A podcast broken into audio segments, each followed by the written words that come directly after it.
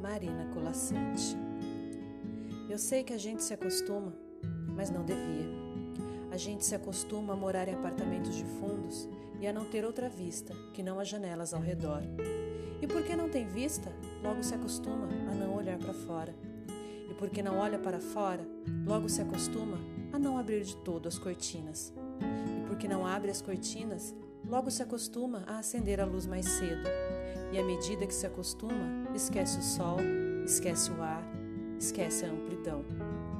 A gente se acostuma a acordar de manhã sobressaltado porque está na hora, a tomar o café correndo porque está atrasado, a ler o jornal no ônibus porque não pôde perder o tempo da viagem, a comer sanduíche porque não dá para almoçar, a sair do trabalho porque já é noite, a cochilar no ônibus porque está cansado, a deitar cedo e dormir pesado, sem ter vivido o dia. A gente se acostuma a abrir o jornal e a ler sobre a guerra, e aceitando a guerra, aceita os mortos e que haja números para os mortos. E aceitando os números, aceita não acreditar nas negociações de paz. E não acreditando nas negociações de paz, aceita ler todo dia da guerra, dos números, da longa duração. A gente se acostuma a esperar o dia inteiro e ouvir no telefone: Hoje não posso ir. A sorrir para as pessoas sem receber um sorriso de volta. A ser ignorado quando precisava tanto ser visto.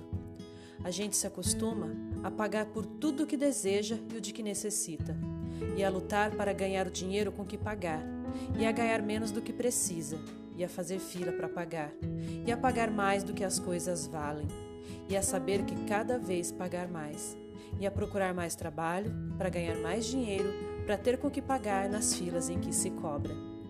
A gente se acostuma a andar na rua e ver cartazes, a abrir as revistas e ver anúncios, a ligar a televisão e assistir a comerciais, a ir ao cinema e engolir publicidade, a ser instigado, conduzido, desnorteado, lançado na infindável catarata dos produtos. A gente se acostuma à poluição.